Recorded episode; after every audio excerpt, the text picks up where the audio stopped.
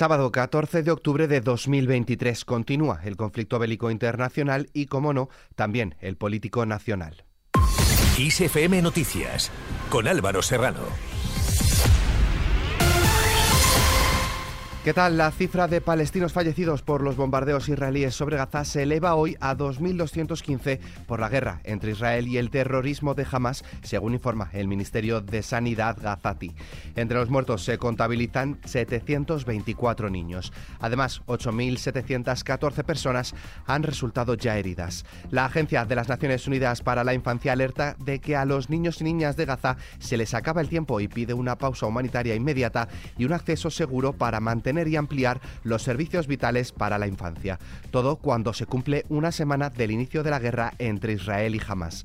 Hablando de tiempo, el ejército israelí ha permitido el movimiento seguro de los habitantes de Gaza en las dos principales vías de sur del territorio entre las 10 de esta mañana y las 4 de esta tarde hora local. El alto representante de la Unión Europea para Asuntos Exteriores, Josep Borrell, ha reiterado que el desplazamiento requerido por las fuerzas israelíes de más de un millón de personas desde el norte al sur de la franja de Gaza es peligroso y prácticamente imposible. Por su parte, la relatora especial de Naciones Unidas sobre los territorios palestinos ocupados, Francesca Albanese, ha avisado de que los palestinos corren un grave peligro de acabar como víctimas de una nueva limpieza étnica en masa que haría palidecer a la Nakba la catástrofe, es decir, la huida de cerca de 700.000 personas de sus hogares hacia Cisjordania, la Franja de Gaza y países de la región tras la creación en 1948 del Estado de Israel. Mientras tanto, ha llegado a Egipto un avión con suministros médicos de la OMS para la población de Gaza. Lo ha confirmado el director general de la Organización Mundial de la Salud. El avión ha aterrizado en Egipto para que la ayuda sea trasladada a la Franja de Gaza una vez las autoridades den acceso a través del cruce que separa el Sinaí egipcio con el enclave palestino. 423.000 palestinos están refugiados en escuelas de la Agencia de la ONU para los Refugiados Palestinos, mezquitas y otros centros religiosos donde esperan no ser atacados. Ante la situación, el Parlamento árabe exige a la comunidad internacional, a la que acusa de mantener un vergonzoso silencio, que intervenga inmediatamente para detener la guerra de genocidio llevada a cabo por Israel contra la franja de Gaza, en la reacción más dura hasta el momento contra la brutal campaña de bombardeos israelíes contra el enclave palestino.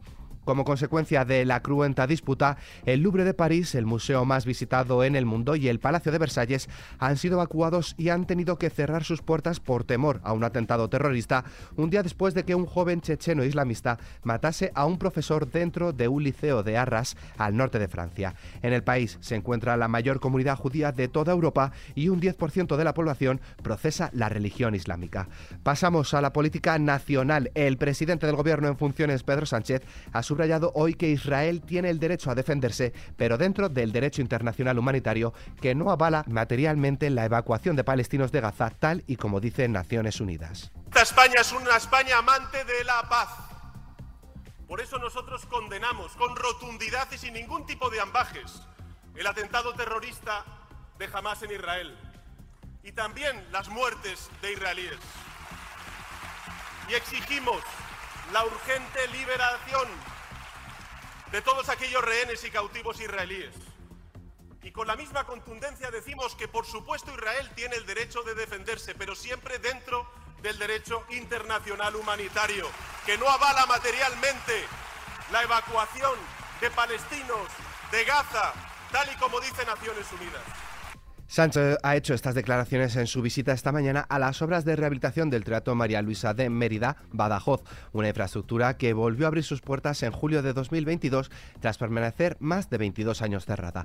En su discurso ha querido lanzar un mensaje al Partido Popular. Al Partido Popular le tocará estar en la oposición. Tendrá que resolver tendrá que resolver su elefante en la habitación, que se llama la ultraderecha y se llama Vox y que es peligroso, porque hay una regresión en el debate político, tanto en las formas, como estamos viendo, como también en el fondo. Además, el secretario general del PSOE ha asegurado tener las mismas ganas, si no más, que el primer día para que haya un ejecutivo progresista. Sánchez ha hecho referencia a la subida del salario mínimo interprofesional al 60% del sueldo medio en nuestro país, pero ahora se ha comprometido a reformar el Estatuto de los Trabajadores para garantizar por ley ese 60% todos los años a otros trabajadores y trabajadoras de nuestro país. En esta línea, la portavoz de Sumar en el Congreso, Marta Lois, ha incidido en que este momento está lejos de poderle dar su confianza al PSOE hasta que asuma que no quiere una legislatura de mantenimiento al relentí, sino una que continúe con el avance de derechos y que sus 31 diputados no son un cheque en blanco para la investidura de Sánchez. Otro de los puntos del presidente del Gobierno en funciones ha sido su afeamiento al Partido Popular de que presuma de haber ganado las elecciones generales y ahora quiera repetirlas al no tener mayoría para gobernar. Pero Sánchez ha recalcado que perdieron y lo saben, pero peor que perder es estar perdido. Pese a la complejidad de las negociaciones que tenemos en curso, yo os garantizo que confío en que haya un gobierno progresista para que España avance en cuatro años más. Mientras tanto, el dirigente del Partido Popular, Borja Semper, ha opinado que lo menos difícil que afronta Pedro Sánchez es la investidura y que lo más complicado será la gobernabilidad del país y ha criticado que esta última dependa de una mancomunidad de intereses particulares que dice nada tienen que ver con los de España. ¿Alguien cree que Junts tiene algún interés en la gobernabilidad de España?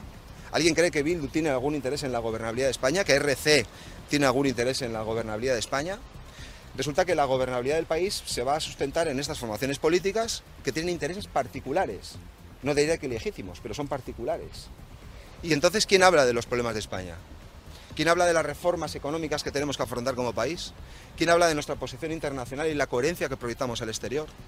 Aquí no estamos hablando de un pacto solo de investidura, un pacto de gobernabilidad, sino de lo que estamos hablando es de una confluencia de intereses, de una mancomunidad de intereses de intereses particulares que se juntan para resolver sus intereses particulares.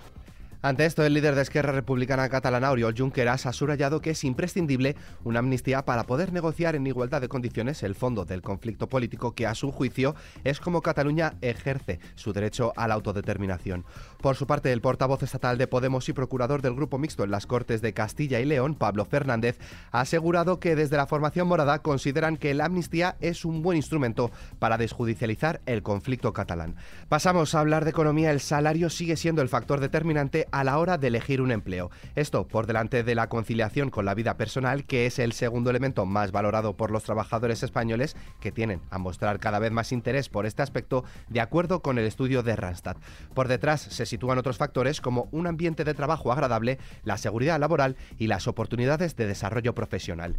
Lo cierto es que el 54,8% de los productos que conforman el índice de precios de consumo experimentó en septiembre una subida de precios superior a la variación salarial pactada en convenio hasta dicho mes, que fue del 3,41%. Pasamos ahora a hablar del tiempo. Mañana domingo se esperan cielos nubosos en la mitad noreste peninsular con precipitaciones débiles o moderadas. Igualmente cielos nubosos en la costa de Cataluña y Baleares con chubascos, sobre todo de madrugada, que podrían ser localmente fuertes. Intervalos nubosos en el resto de la península sin descartar alguna precipitación débil y dispersa, salvo en el sureste peninsular. En cuanto a las temperaturas, las diurnas irán en descenso en el noroeste peninsular, mitad norte del litoral mediterráneo, Baleares y Canarias. En cambio, irán en ascenso en el interior sureste y con pocos cambios en el resto del país. Las nocturnas van a descender en toda la región. Y en la página cultural nos vamos a Barcelona. En la Loggia de Mar ha tenido lugar este mediodía la presentación del Premio Planeta de novela que se falla mañana domingo. Allí está nuestro compañero Ismael Arranz. Difusión al libro y descubrir nuevos lectores, la editorial Planeta lanza una nueva edición de su prestigioso premio de novela que alcanza ya con esta su edición número 72 y lo hace con un nuevo récord de novelas presentadas, un total de 1119, es decir, casi 300 más que el año pasado. De momento lo que tenemos son las 10 novelas finalistas con sus correspondientes nombres provisionales, la mitad de ellas firmadas por autor, las otras 5 bajo seudónimo. De ellos saldrá el ganador o ganadora con un millón de euros y una novela finalista que se embolsará unos nada desdeñables 200.000. Este año abunda la novela negra testimonial y de personajes femeninos y también el thriller histórico con una tendencia feminista. Y es que, tal y como destaca el escritor Juan Eslava miembro del jurado, las temáticas mayoritarias responden al interés del lector y que en definitiva suponen un reflejo del pulso social. Una sociedad que se considera lectora. Dos de cada tres adultos lee habitualmente según datos del Ministerio de Cultura. Y el libro en papel sigue siendo el vencedor, comprado además en librería a pie de calle. Todo ello en un momento además en el que la inteligencia artificial preocupa al sector, un problema real, difícil de abordar, confiesan, pero con la confianza de que la capacidad de innovación y el talento y creatividad de las personas no lo van a tener las máquinas. En definitiva, el reto de cara a futuro del sector editorial es seguir siéndole útil a la sociedad, porque una sociedad que lee es una sociedad mejor.